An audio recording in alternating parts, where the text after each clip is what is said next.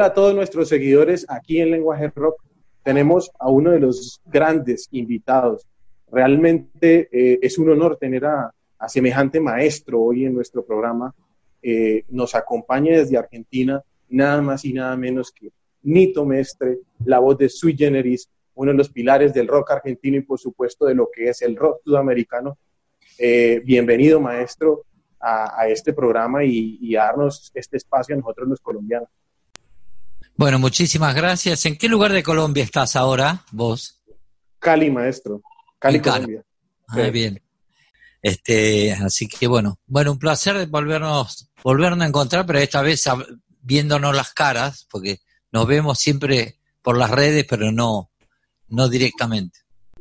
Sí, estamos en, en una etapa pues totalmente diferente pues por lo que estamos viviendo, no solamente nosotros acá en Latinoamérica, tú estás en Buenos Aires, Estoy en Buenos Aires. Estás en Buenos Aires.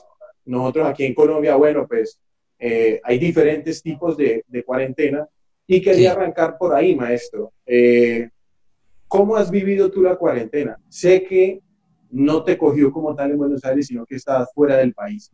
¿Cómo fue esa experiencia? Bueno, me, tocó vivirla eh, el comienzo y cuando me empecé a enterar, yo estaba tocando en Costa Rica, yo estaba, en realidad yo, yo me empecé a enterar de, esto en enero, como todo el mundo, creo yo, o por ahí, eh, viéndolo una cosa lejana, en eh, mediados, casi fines de febrero me fui a tocar, me fui a Miami a ensayar con los músicos, porque después de ahí me iba a tocar a Costa Rica, eh, cosa que hice el día 5 de marzo ya ahí la cosa se ponía más eh, densa y yo tenía una gira planeada en abril, desde principio de abril hasta casi mediados de mayo eh, en Estados Unidos y en Europa. Ya cuando regresé de Colom de, perdón, de Costa Rica a, a Miami, ya eh, me imaginaba que las cosas, por lo menos en Europa, se iban a caer no suponía que iba a llegar tan rápido a Estados Unidos, pero obviamente lo hizo y muy, muy rápido. Y bueno, se empezaron a caer los shows y me tomó allá de, sorpresa, semi de sorpresa, porque vos viste que fue eh, paso a paso. Eh, y bueno, cuando me tomó ahí decidí no volverme enseguida porque acá también estaba empezando una cuarentena, allá por lo menos empezaba a hacer calor, pasajes tampoco había, eh, yo tenía pasaje recién para mediados de mayo y entonces estaban diciendo que viajen primero los que tengan más apuro. Entonces, eh, esperamos, esperamos y viajé recién el primero de junio para Buenos Aires. Estuve tres meses y pico allá. Eh, y bueno, allá la cuarentena la tomé de alguna manera más suave porque la gente no, no te impiden salir a la calle. Eh, porque está prohibido por la Constitución, etcétera, y lo aplican a rajatabla. Y lo que hicieron es sugerir que no salgas mucho, cosa que hice. Eh, después se sugirió el, eh, el uso del barbijo, la distancia social, etcétera, y con el miedo y todo eso, sobre todo al principio, marzo-abril, se respetó bastante, estaba todo cerrado, cerraron la playa, cerraron la pileta, o sea que teníamos la libertad de poder caminar, andar en bicicleta, bañarnos en un canal eh, y estar mm, gran parte del día adentro trabajando lo que iba a ser América Cantasui, el proyecto este tan lindo que, surgió, que había surgido hace tiempo, pero que tomó más eh, ritmo a mediados de marzo con toda esta cuarentena. Así que esa parte de la cuarentena la pasé eh, eh, casi bien en cuarentena, digamos, casi todo, todo el mes de abril y parte de mayo. Y después ya me vine casi para acá, empecé a hacer algunas cosas preparando para el viaje. Y cuando llegué acá tuve 15 días de cuarentena en casa por, por la llegada de otro país. Así que empecé a funcionar recién el 16, 17 de junio, o sea, hace un mes, digamos y funcionar de una manera, porque estamos en cuarentena también, eh, estoy eh, todo por redes, eh, me sigo cuidando obviamente muchísimo, me hice el test en Miami, me dio negativo, pero bueno, nunca se sabe, ahora anda dando vuelta por tantos lados que no se sabe. Claro, y ahorita en, en Latinoamérica estamos viviendo los picos más altos en esta época. Entonces, de mucho mayor cuidado. Sí, de mayor cuidado. Pero bueno, la, enorme ventaja es que se va a pasar. Eh, están ya siendo empezando las prácticas con la vacuna que ya fue probada, empiezan ahora en agosto acá en la Argentina. Eh, soy uno de los voluntarios, me ofrecí de voluntario, este, para, porque están buscando, vamos a ver si me llaman, pero yo me ofrecí. Eh, yo creo que sí, y bueno, dicen que a principios de octubre, por ahí ya se va a saber efectivamente cómo funciona la vacuna, pero ya están en la fase de donde saben que funciona, digamos, ¿no? Este, en los últimos detalles y aparte para que lo aprueben legalmente, etcétera. Así que yo creo que yo que todos los países van a tomar tanto por la salud como por, por la economía, van a empezar a tratar de invertir en tener la vacuna cuanto antes, porque sabe que una cosa va de la otra, ¿no? Va de la mano de la otra. Tanto la salubridad de la gente como la economía que está sufriendo horrores en todos los países. Y, vos sabés que cuando la gente se empieza a vacunar puede salir, puede empezar a trabajar, puede empezar a gastar y a ver si empezamos a recuperar un poco de la normalidad. Porque este es, este es como yo decía ayer a un amigo, esta es una vida de jubilado, no es de gente joven, esto digital. Es, esto es cuando ya te quedas adentro en tu casa, apoyas el bastón y te quedaste mirando películas y no te puedes mover porque la gente normal y la gente joven lo que hace es salir a la calle, salir de noche, salir, estar afuera, abrazarse con los amigos, ir a los recitales, ir a bailar, salir a viajar, etcétera, etcétera. Esa es la normalidad. A mí no me van a vender la nueva normalidad. Esta es la jubilación. Esta es la época para, para enseñarnos o para practicar cómo hacer cuando seamos jubilados. Sea, tengan la edad que tengas. Maestro Nito Mestre, me presento, yo soy Brian Cardona. Eh, quiero preguntarle, me llama mucho la atención que usted diga, bueno, en Argentina van a probar una vacuna, yo me voy a ofrecer. Sí. Pero digamos, eso tiene unas, unas eh, repercusiones, porque quizá la vacuna tenga efectos secundarios y todo este tema. ¿Cómo analizó usted, eh, digamos, todo lo que tiene que ver con, el, con, la muy, vacuna? Muy, muy breve, mira, yo el otro día estaba mirando televisión este, y eh, un médico que está hablando muy conocido, no solamente acá, sino en el mundo, Conrado Stoll, que es un científico y, y que sabe mucho de todo esto, es casualmente mi médico también. Y estaba hablando de la vacuna, cosa que como el, el, empecemos del principio. Yo estudié cuatro años de medicina, por lo tanto, todo lo referido a la medicina, a lo científico, a los virus, etcétera, siempre me llamaba la atención cuando hablo con los médicos no hablo qué tal, cómo estás mañana, qué vas a hacer, sino que le pregunto vida y obra de, por ejemplo, si toca la pandemia y qué opinás, y cuántos enfermos tenés, y cuántos están intubados, y qué tratamiento estás haciendo, y pregunto todo, a todos. Este es mi médico que habla, habló en televisión contando, está hablando hace rato, es un médico reconocido, y eh, estaba hablando de la vacuna. Por lo tanto, le mandé un WhatsApp después de que terminó de hablar en el noticiero y le digo, ¿qué te parece si me ofrezco para voluntario? Dice, sí, bueno, yo te doy el aval. Eh, al rato aparece en otro noticiero una persona que, que es la, Fernando, se llama, que es un médico que es el encargado de reclutar a la gente. Y digo, y yo dije, este, esto me lo mandaron a mí, porque estoy mirando televisión, me parece primero uno, parece el otro que me está llamando. Y yo ya le había dicho que sí. Bueno, por medio de alguien conocido de este último médico, este, le mando un WhatsApp y le digo, che, Gustavo, me quiero ofrecer de voluntario. Ah, habla con Fernando Pollack, que así se llama. Entonces me pasa el WhatsApp, le escribo, era a las nueve y media de la noche, aparte, de un sábado. Le digo, Fernando, soy Nito Mestre, listo, nada más. A los cinco minutos me está llamando. Hola, ¿cómo va? ¿Qué tal? Ah, bueno, soy admirador tuyo, sí, bueno, no te llamo te llamo para ser voluntario a ver si me dejan ser voluntario de, para dar la vacuna. Sí, más bien, qué sé yo. Y te explico, la vacuna ya está en una fase donde ya se ha dado a mucha gente, donde en realidad, entre comillas, se podría llamar que fueron los conejitos de India, porque antes los conejitos de India lo prueban con conejitos de India, primero, reales. Después empiezan ciertas pruebas con con cierta gente sana que tiene buena defensa, después con otros que tienen menos defensa, etcétera.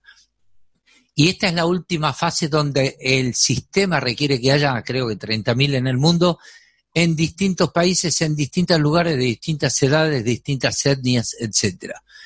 Eh, cuando llega esta fase, vos ya sabés que los problemillas que puede haber, y aparte los pregunté, es una pequeña fiebrecita que te puede dar si te dan la vacuna, que es la misma, yo me doy la vacuna de la gripe todos los años, sobre todo porque hago muchas giras y no me puedo enfermar. Entonces, y aparte porque sé que es bueno y todo eso. Y entonces, este, y a veces me ha dado una pequeña fiebrecita, que cosa que ya lo sé. Y, o te puede dar una pequeña alergia menor, pero no te, el, el porcentaje que te vaya mal es tan ínfimo que cruzamos los dedos que no me toque, pero, pero lo, lo, dudo muchísimo porque hay que tener ciertas condiciones preexistentes también para que te pase. Así que no, no. ¿eh? Y me causa una curiosidad, es como tipo el año de la pandemia y sí, yo quiero probar que, que fue la vacuna, uno de los primeros que sea la vacuna, a ver qué, qué pasa, a ver con esto de la vacuna. También es como sentir personalmente como, como estar, como dar para afuera, este, tipo, no tengan miedo a decirle a la gente, no tengan miedo a vacunarse, no pasa nada, es lo que hay que hacer y para que todos nos podamos abrazar y tal. Aprovechemos y aceleremos los tiempos. Es lo mismo que donar plasma. Yo ya dije, si me lo agarro o tengo eh, anticuerpos contra esto, yo estaría yendo a donar sangre y donar plasma porque es lo que corresponde, porque se salva muchas vidas y es, es un rato de tiempo, es, es algo que es así. Así que, bueno, todo esto va a suceder si me aceptan una y segundo, si en, en todas estas tres semanas que tuve por ahí no me lo agarré y soy asintomático. Yo, pero antes de hacerte, darte la vacuna, te van a hacer otro test. Me hice una hace un mes. Como no ando, no soy un político, ni, viste que los políticos andan en todos lados y se hacen test todos los días, porque si no se contagian cada rato, porque se, se tiene que... Yo no soy eso, yo tengo una vida bastante hogareña y cuando salgo, salgo con todos los cuidados y toda la historia.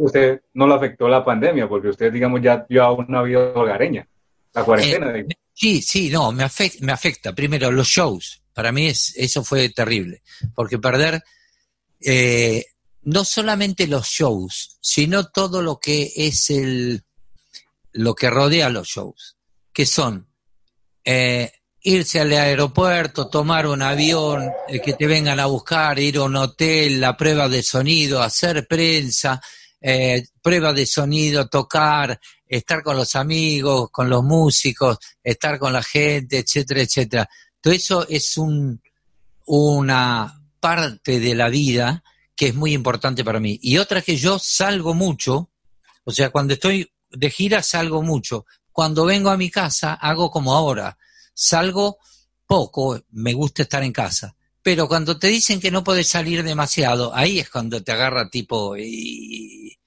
o sea, sobre todo eh, encontrarse con amigos o ir a tomar un café por ahí, y ahora es un cafecito en la puerta con guantes y, y que te lo dan y le das así, te pones alcohol en las manos y lo tomas, hace frío acá en la calle y te tienes que sacar el barbijo y, y transpirás y, y es esa parte, bueno, es necesaria, es un plomo, todo el mundo sabe que es un plomo. Esa es otra de las cosas, que no vayan a pensar los más jóvenes que, ay, qué barbo, que es una moda usar barbijo. No, no, es necesario, pero ya se va a acabar también. No, no convirtamos en moda el barbijo, por favor. ¿Usted cree, maestro, que este tema de la pandemia va a traer grandes lecciones, sobre todo a la juventud, o no? Ah, eh, no lo sé. Vamos, yo, eh, yo opinaría de acá a un tiempo. E, evidentemente va, van a quedar cosas que, eh, sobre todo en la forma de, de ciertas cosas de moverse que lo vamos a ver viendo a ver qué, qué va a descartar uno o qué no. Yo hay muchas cosas que ya las hacía por internet, muchas cosas, toda la mano banco, toda la historieta, eso, tratar de ir lo menos posible. Cuando vos tenés que ir al centro de la ciudad, que es un plomo, tratás de ver, a ver si tenés que pagar, podés pagar por internet o tenés que cobrar y que no, no moverte para hacer trámites de esos engorrosos. Para todo eso internet sirvió, cada vez sirve más para eso y la gente lo va a utilizar cada vez más. Eh, después, hay muchas cosas, eh, a mí me gusta ir a hacer las compras de comida, por lo tanto, casi siempre eh, la voy a hacer, pero también hacemos pedidos. En este momento nosotros hacemos más pedidos que ir a hacer las compras para tratar de evitar ir tanto a un supermercado. Eh, pero reconozco que hay muchas cosas que se van a hacer eh, por internet. Yo con muchas cosas las compraba, tanto en Argentina, hay muchísimo más en Miami, muchas cosas por internet y que me lo envían por correo. Te diría que un 80% estaba acostumbrado a eso. Yo creo que eso va, va a seguir así. Los locales se van a achicar, los locales de ropa, porque vas a ver a un local y vas a ver a ver si sos large, medium, eh, y por ahí y decís, soy large, medium, marrón, mándamelo. ¿Para qué voy a ir? Una vez que sabes tu medida de tal local, fuiste una vez, dos veces, y aparte en los locales ahora te están diciendo que hay menos ropa expuesta que lo que tienen en internet. Entonces, ¿para qué me voy a molestar? Como paseo, digamos. Como paseo, tipo, bueno, ir a un mall como para pasear y tal. Pero hacerlo rutinario.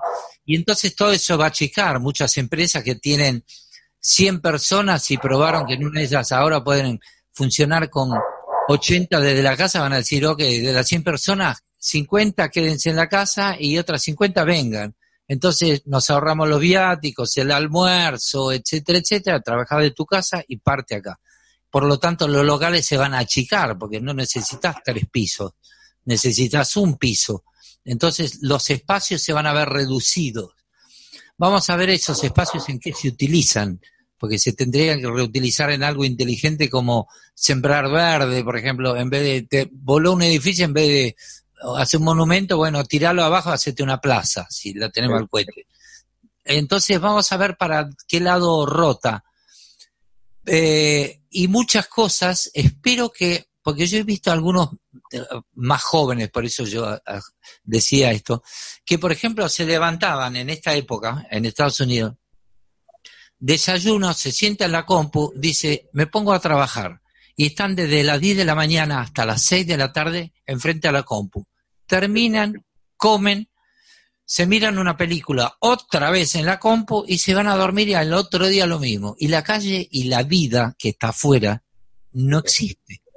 Y entonces es muy raro, primero, porque no te inmunizás con respecto a las bacterias, los virus que andan flotando por ahí. Pues estás en una burbuja viviendo. Vivís una vida que es virtual en extremo. Y eso es peligroso para la salud mental y para conocer el mundo digamos. Para, porque yo, soy de la idea de que a mí me criaron así, mi viejo que era médico y violinista, este, me dijo y le decía a mi madre, déjalo al pibe por mí, que ande por ahí, que se ensucie, que se llene de barro, que ande en bicicleta, se mete en el campo, se mete en el bosque, se mete en el mar, que se haga amigo rico, que se haga amigos pobres, que se mezcle con todo el mundo. Y eso de alguna manera me inmunizó y me hizo vivir la vida, digamos, la naturaleza, conocerla ahí, que es de donde venimos y de donde viene todo. Y eso virtual no va. Así, esto de, viste, es ahora vamos a viajar a Tailandia y te lo muestran por el televisor. Bueno, a mí no me van a engañar. Si me querés llevar a Tailandia, llévame. Por película, todo muy bonito, pero no. Digo como ejemplo. Entonces, a los jóvenes, lo virtual pero salgan afuera, lo análogo. El equilibrio está en ser virtual, eh, digital y análogo. Un buen equilibrio. Ahí estamos. Te di una charla enorme, pero bueno, eh, disculpa. No, no, no, hay ningún problema, maestro. Eh, maestro, con, con, esta perspectiva que vos tenés, yo estuve viendo que varios de los músicos argentinos le pedían al gobierno que abriera de nuevo o les permitiese abrir los estudios de grabación. No sé ahorita cómo están, si ya se les dio luz verde para que ustedes vuelvan a los estudios de grabación, a hacer música y sobre todo en estos tiempos. Mira, lo, lo que en realidad estaba pidiendo más que, que esto era la posibilidad de hacer lo que te voy a contar que voy a hacer de acá a una semana y pico. Y espero que muchos colombianos me, entren a, ver. Eh, lo que estaba pidiendo y vino de una de las de las de las eh, partes que lo pidió uno de los músicos que lo pidieron fue eh, Juanchi Baleirón, el de Los Pericos.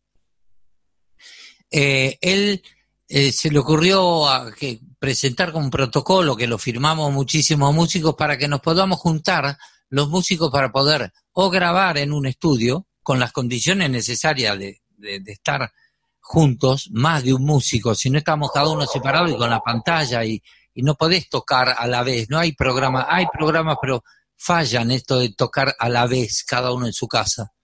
Este, y entonces de poder juntarnos y aparte poder hacer algún show por streaming. Eh, y entonces hace poquito tiempo eh, se permitía show por streaming, pero de una sola persona y desde tu casa, nada más. Y ahora permiten, desde hace un tiempo, que nos juntemos 10 personas en un ámbito, pues en tu casa, en una sala, en un estudio de grabación, y grabar o transmitir un eh, vía un show por streaming. Y eso es lo que voy a hacer el 31 de eh, julio, a las 9 de la noche, hora de Argentina. No sé qué hora es ahora ya, pero son dos horas menos, creo, ¿no? Sí, sí, sí. Bueno, dos horas menos, o sea, a las 7 de la tarde, hora en Colombia, voy a estar haciendo eh, este show en streaming que es el festejando mi cumpleaños. Mi cumpleaños es el día 3 de agosto, pero lo festejo el día 31, por eso publicítenlo, ayúdenme a publicitarlo. Eh, y lo festejo un viernes, primero, porque me dieron una sala que queda cerca de mi casa, donde yo solía ir a tocar en vivo con público. Y entonces, y lo hago un viernes y no un lunes, porque los shows usualmente para mí son los viernes un sábado. Y entonces nos juntamos los músicos y llevamos los equipos y en el teatro este, en la sala esta, hay sonido, hay luces y están todos los beneficios de una sala donde se toca. Lo único que no va a estar la gente. Entonces vamos a armar arriba del escenario, tocaremos y armaremos una especie de living donde vamos a hacer el show, pero con sonido como si fuese en vivo, con luces y toda la historia, muy íntimo, obviamente, este, como nos permiten hacerlo, con un invitado, Manu Sija, que es un musicazo argentino que le iba a abrir el show a Pat Metheny cuando venía acá, que ha tocado con él. Eh, y bueno, eh, vamos a ser mis músicos en un show acústico y vamos a recorrer toda parte de mi carrera, algunos temas que nunca canté en vivo del rock nacional, de otros, que no son suyos ni míos, que lo vamos a hacer por primera vez. Después vamos a, a estrenar unas cositas de América Canta Sui unos trabajos que han hecho los músicos, 18, 20 músicos que son de todo, de todos lados, de toda Latinoamérica, que han cantado juntos un tema de sui generis con una versión distinta, sin conocerse. Han mandado sus videos, han cantado, a veces en dúo, lo he armado la, música, lo hemos trabajado el video, se está terminando en, este día, en estos días y lo vamos a estrenar ahí para mostrarle a la gente qué es América Canta Sui y qué es lo que hacen los músicos de toda Latinoamérica y cómo cantan y cómo se juntan y cómo se conocen. También algunas otras sorpresitas de América Canta Sui y también voy a mostrarle algunas eh, fotos, algunas cosas de carpetas que he encontrado después de 40 años de aquellas épocas y alguna historia al, respecto de todo, de, ciertas anécdotas, ciertas cosas que surjan ahí. Es un show medio como estamos entre casa y te muestro esta foto, ah, te voy a contar una historia, te voy a contar que cuando estamos viviendo esto lo otro y te cuento una anécdota, pues cantamos algo, me escriben, pasamos a América Canta, sí, va a estar súper divertido. Tiene un principio y como dice Charlie, no tiene un final. Porque es un poco mostrar eh, la repercusión que ha tenido no solamente su carrera maestro, sino sui generis, ¿no? En toda Latinoamérica. bueno, bueno, va a haber, va a haber mucho de, voy a, así se ve bien igual, ¿no? Porque me estaba matando la luz. Sí, se ve este, bien, maestro. Eh, ¿Cómo se llama?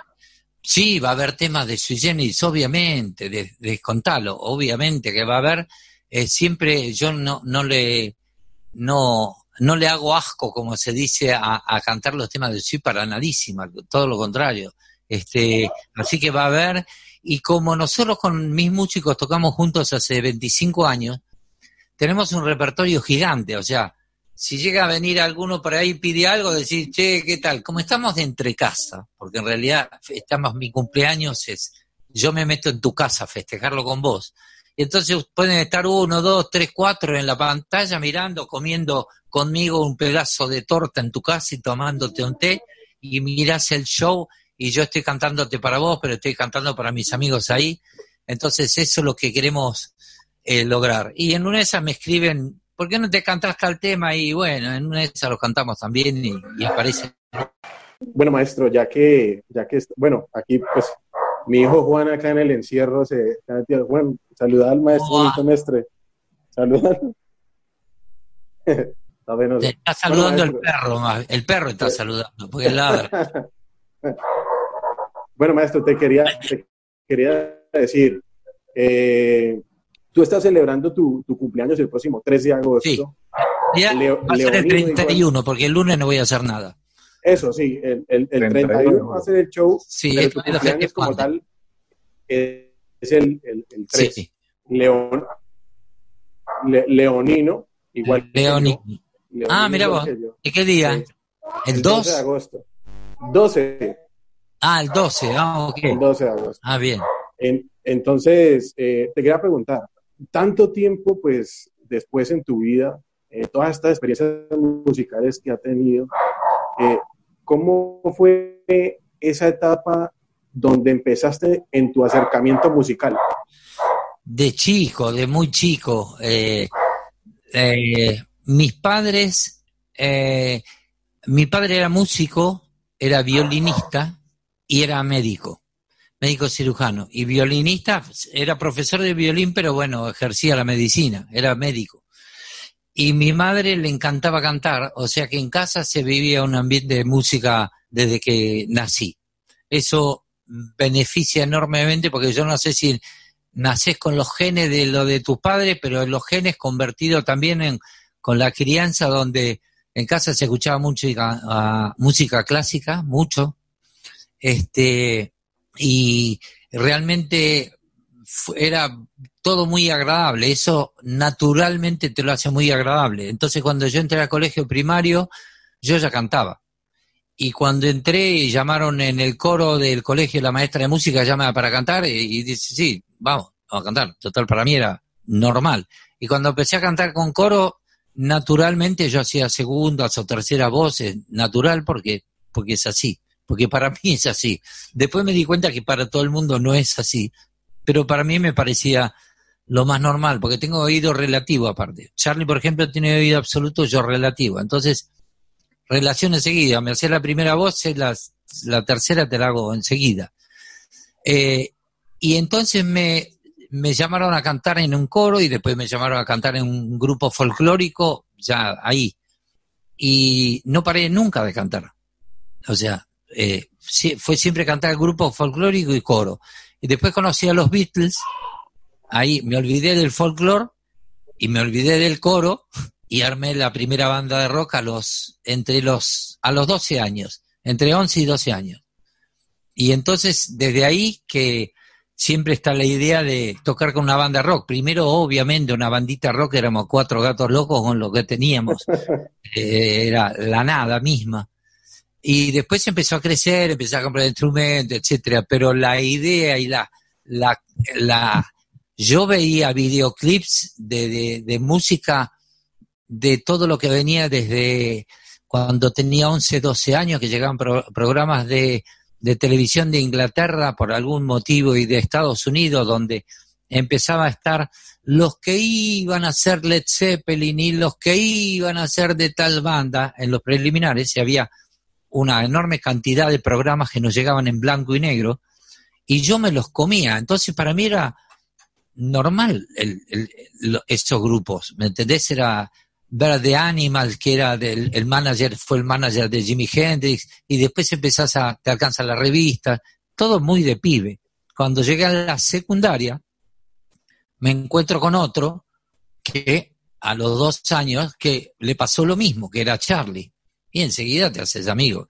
Porque no era, en esos años no era que estaba, todo el mundo escuchaba rock. No, todo el mundo escuchaba cualquier otra cosa. Escuchaba música melódica o una especie de pops liviano. El rock, eh, no, no, eh, era raro. Incluso cuando yo escuché los Beatles por primera vez acá, yo fui a ver la película en la primera película de los Beatles cuando tenía 12 años y en el cine habría, en un cine de 500 personas habría ciento y pico de personas. No, era tipo una euforia, ah, los Beatles, no, no, no pasaba eso. Obviamente a los que fuimos y nos pegó de temprano, nos marcó para siempre, así que eso es mi, mi comienzo musical. ¿Quién lo lleva, maestro Nito? ¿Quién lo lleva a ver a los Beatles? ¿Quién lo acercó a tamaña banda?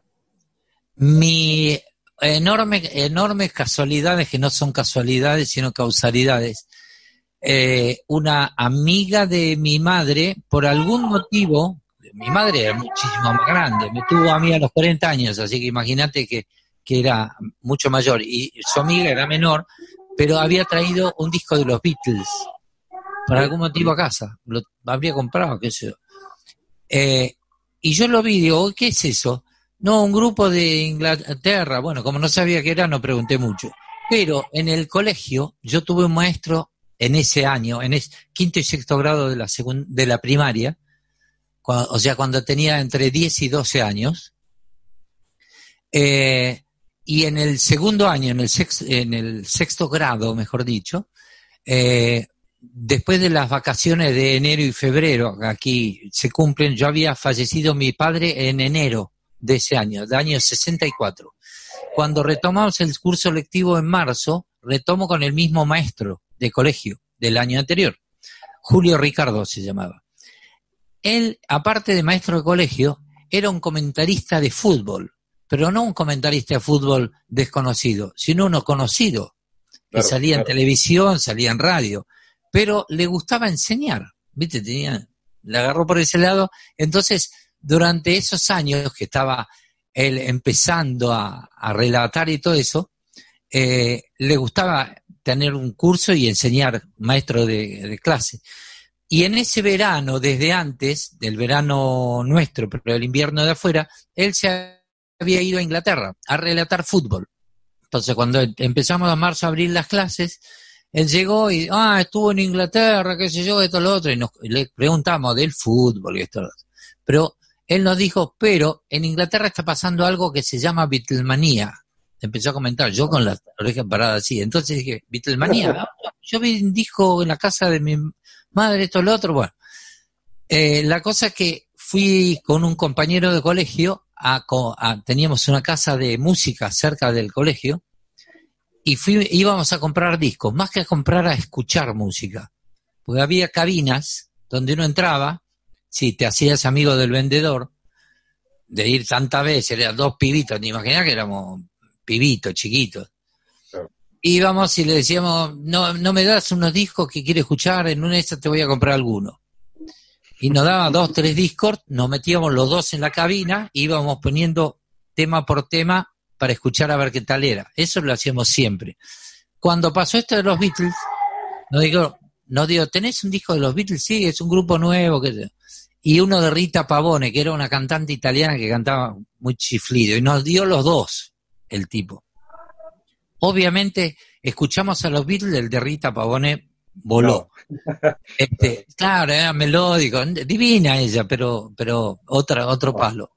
y, cuando, sí, y cuando escuchamos los Beatles, esta vez sí compramos el disco. Juntamos plata entre los dos y lo compramos a medias. Y lo gastamos el disco. Ese mismo día escuchamos creo cinco o seis veces repetidamente tuits y gritos, lo poníamos, terminaba, lo volvíamos a poner, terminaba el surco, volvíamos a ponerlo. Era tipo, nos agarró una fiebre. Al día siguiente yo creo que fui a, al, al colegio y le digo a mi maestro, escuchar los Beatles, ¿qué? Y bueno, yo me voy del grupo folclórico, me voy.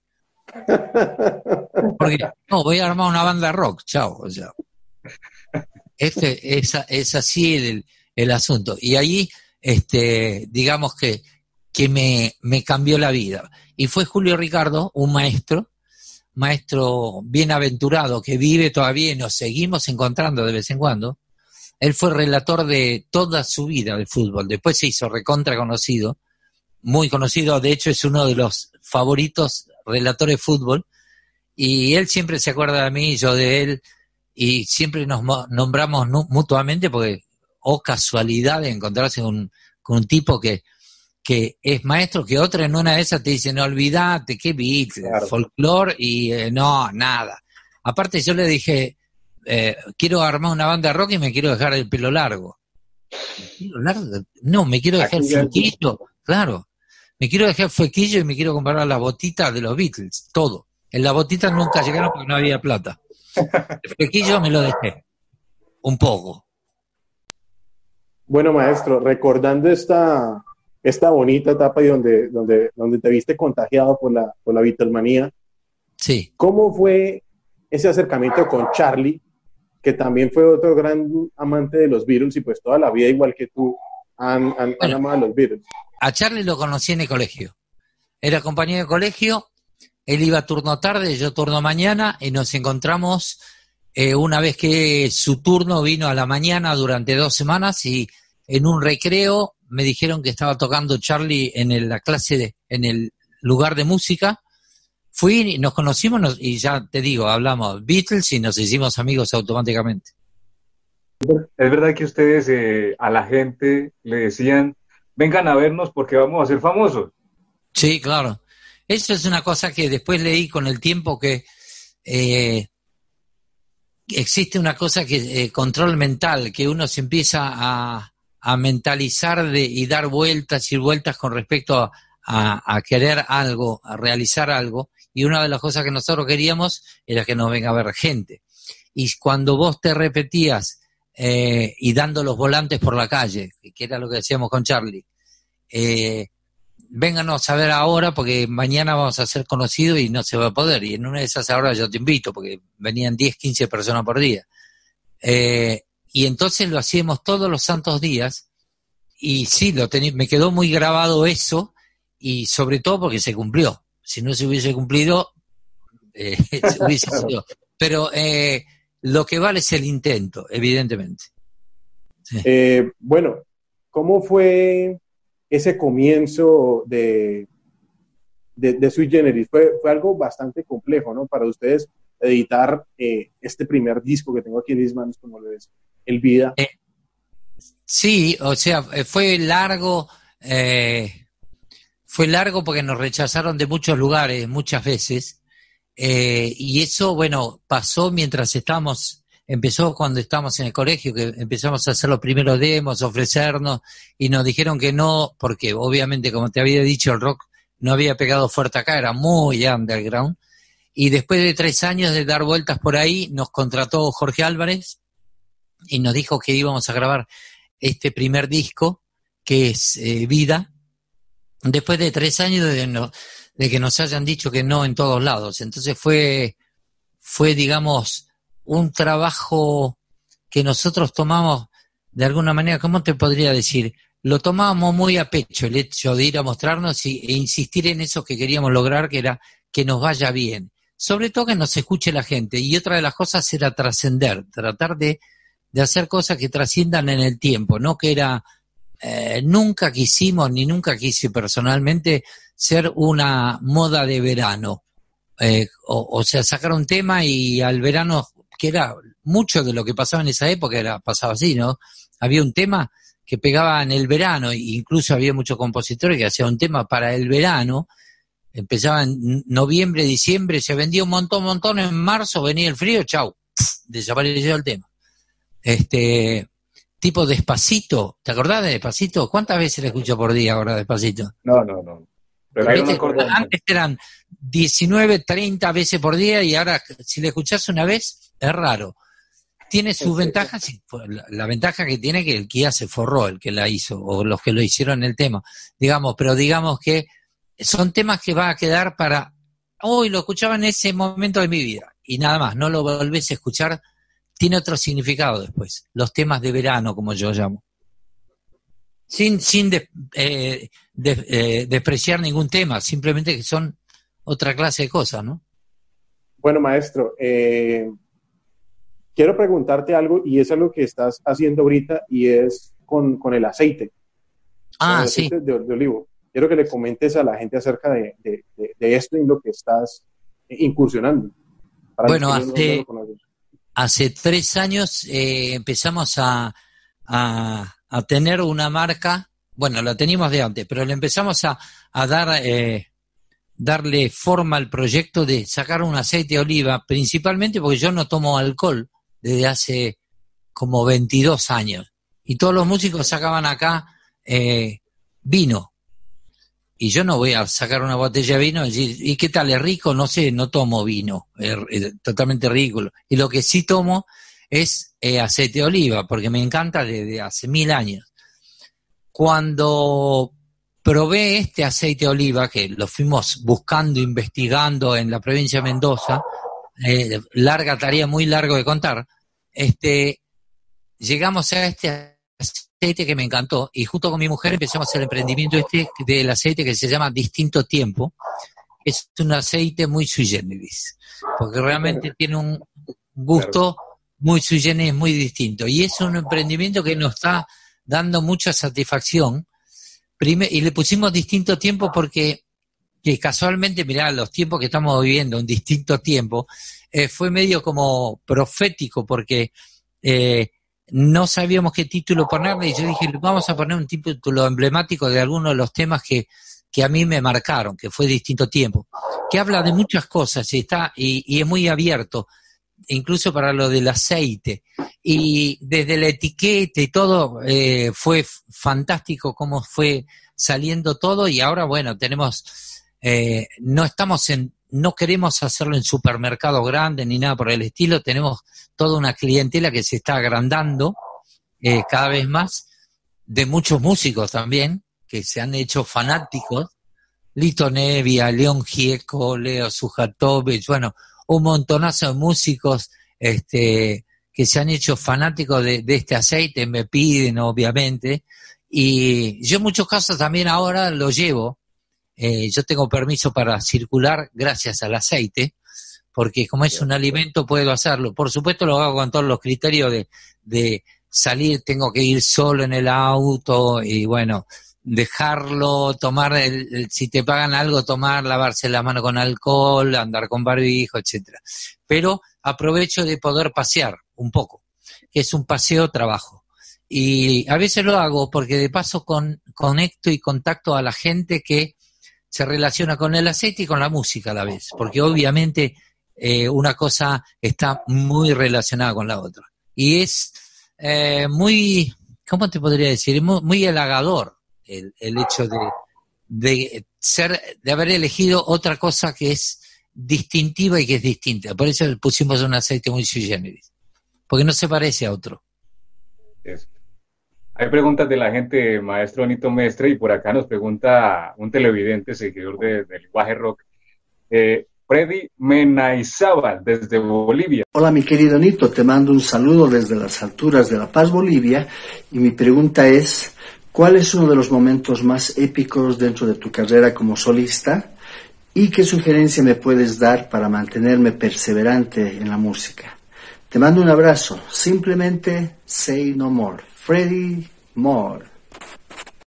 Mi, mi momento, decirle así, mi momento more, decirle así, ¿me está escuchando?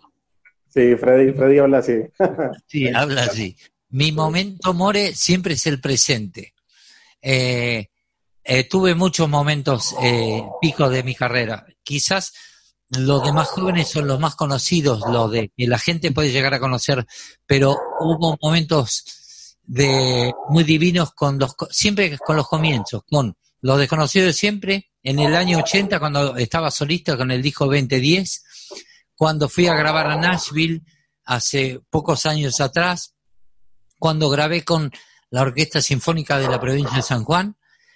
Y los momentos de ahora, ahora estamos en un paréntesis, el 2020 es un paréntesis. Este, estaba como con el pie adelante como para arrancar y me lo, como dijo Maradona, me cortaron las piernas. Pero, pero bueno, no la, cortaron las piernas, la cortaron la voz, tipo, estaba por dar para entrar al avión y dijeron no, no, ahora no. Así que estamos en stand-by por ahora, pero el, el momento que yo creo que va a ser incluso muy, muy movilizante para todos, va a ser cuando digan, bueno, esto ya está pasando, ya pasó. Y eso va a ser cuando en una de esas nos demos un abrazo con alguien, o digamos, eh, uy, no hay que usar más barbijo, y, que vayamos por sobre todo a un show, porque los shows de streaming son pueden ser divertidos y lo vamos a hacer divertidos porque van a pasar cosas que no pasan en vivo. Pero en vivo pasan cosas que no pasan en streaming. Y cuando todos nos volvamos a encontrar en un show, y con esto voy redondeando, eh, yo me imagino que ese momento para todos los músicos y para todo el público va a ser muy emocionante, porque te imaginas el hecho de decir, uy, vuelvo a ir a un recital, a un show, wow, con sonido, el tipo está ahí, mirá vos lo que es esto. Y para nosotros, cuando se corre el telón y decir, uy, estamos por tocar y hay gente atrás, este, va a ser muy movilizante y un momento muy, me imagino muy festivo, muy de apertura, de como un nuevo comienzo. Yo por eso no llamo nueva normalidad, es como un nuevo comienzo, ¿verdad? Yendo a tu pregunta, Brian, de si, si va a cambiar algo. Ojalá que ya que empezamos, empecemos con corrigiendo algunas cosas que nos parece a cada uno, de cada uno, porque creo que la revolución empieza por cada uno. Empecemos a decir, bueno, esto no me sirvió mucho, ya que empiezo de nuevo, ¿por qué no lo dejo de hacer? Si en una de esas me hacía mal. Y puede ser incluso desde la comida o acostumbrarse a... Yo empecé a hacer yoga ahora, por ejemplo, y descubrí que es fantástico. Este, y decir, y voy a seguir haciendo, claro. Y decir, bueno, ciertas cosas que me hacen bien, eh, ciertas cosas que decir, eh, uy, ir a caminar eh, antes, ¿para qué? Y cuando te larguen a caminar, que te dejen ir a caminar, va a ser una maravilla. Y entonces acostumbras a caminar, estar un poco afuera, saber dividir los tiempos, como te decía, enamorarse de la pantalla, pero enamorarse de un árbol también, o sea, de las dos cosas, tipo, y disfrutar de la amistad que la tuvimos en este momento así tan por pantalla, eh, disfrutarla más cercano. No sé si a vos te pasa que cuando te pones a hablar con por teléfono ahora con un amigo, hablas más que antes. Nos, ponemos al día y hay una necesidad eh, de, sociabilizar que es infernal en este momento. Entonces esa apertura hay que aprovecharla, porque es, es pura energía. Y a la energía hay que, hay que darle. Claro. ¿Otra pregunta, hoy Sí, aquí, tengo, aquí tengo una pregunta, maestro, de Diego Chaustre, de la ciudad de Bogotá. Maestro Nito, un honor poder hacerte una pregunta el día de hoy. Rayo en mis 40 años, y nunca se me va a olvidar cuando tenía 12 años, un amigo me puso un cassette en un Walkman y escuché por primera vez canción para mi muerte. En ese momento hizo un clic en mi cabeza y entendí efectivamente lo que significaba la música y especialmente el rock en español para la historia. ¿Qué se siente haber tocado por primera vez esa canción junto a Charlie y ver en este momento la música, en lo que está, que se siente haber sido parte de ese clic de muchas personas en la cabeza y en este momento ver todo lo que has colaborado para poner el rock en donde está. Quisiera conocer tu apreciación. A mí me cambiaste un poco la vida en eso. ¿Cómo lo ves tú? ¿Cómo te cambió a ti tu vida? Eh, la primera vez que canté Canción para mi muerte no me acuerdo porque estábamos cuando cuando estamos ensayándola, la ensayamos, entonces no no tengo un recuerdo de e, esas cosas que parecen tan importantes en realidad son absolutamente sencillas, como que yo agarré la guitarra ahora, te cante algo y uy, se me escapó un tema y de acá a 20 años es un hit o, es un tema que le pegó mucho. En, en este momento es un acto totalmente sencillo de ponerse a cantar un tema.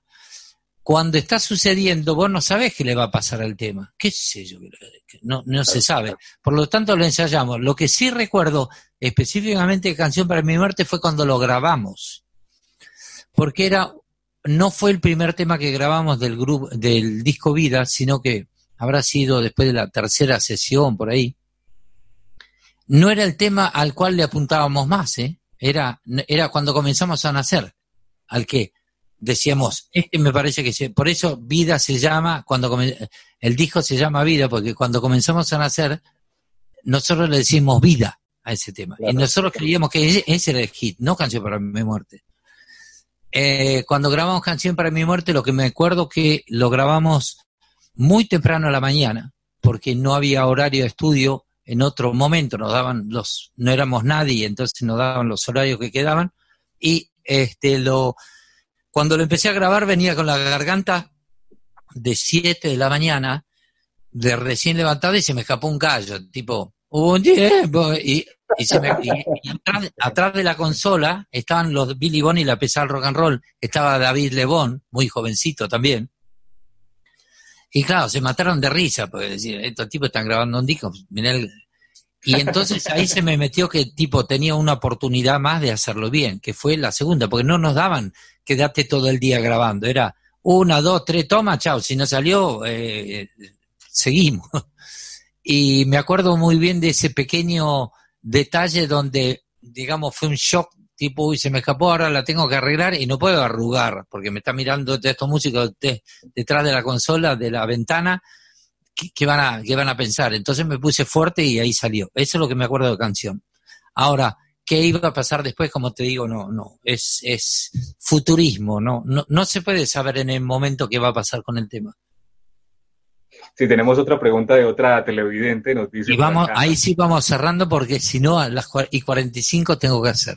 Y son ah, y 37. sí, maestro, y le pregunto, ¿habría la posibilidad de una segunda parte?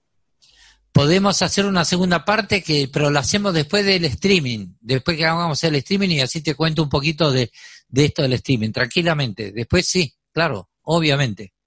Listo, maestro. Entonces, cerrada, cerrada ir con la pregunta. Eh, no, pues eh, para final, no sé si de pronto nos pueda regalar una canción a los seguidores de, tuyos acá en Colombia. Eh, eso, eso te lo voy a regalar después del streaming también. Listo, entonces dejémoslo, dejémoslo en el streaming, maestro. Entonces ya sabemos el próximo... Y encantado hacemos una segunda parte después de, del 31 de agosto, después del 3 de agosto, combinamos y, y hacemos otro Zoom y, conversamos y hablamos de todo un poco, de nuevo. ¿ah? Segunda parte claro, del trimestre. Claro que sí, maestro. Entonces el próximo 31 de julio.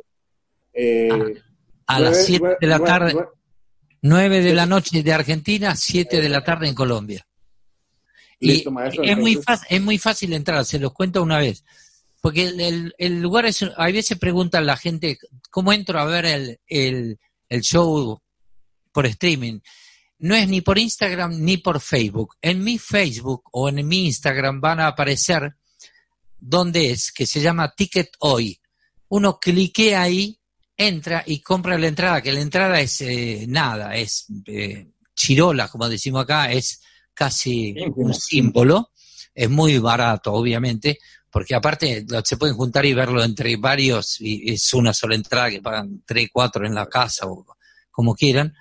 Y el lugar se llama Ticket Hoy. Ahí entran y dicen dónde están y la aclaración que les hago, porque como hay distribuidoras en distintos lugares, hay por ejemplo uno en Argentina, en Chile, en México, en Estados Unidos y después está en Estados Unidos y resto del mundo. Entonces la gente se pregunta, ¿y dónde está Perú, Ecuador, Colombia, Paraguay? En el resto del mundo.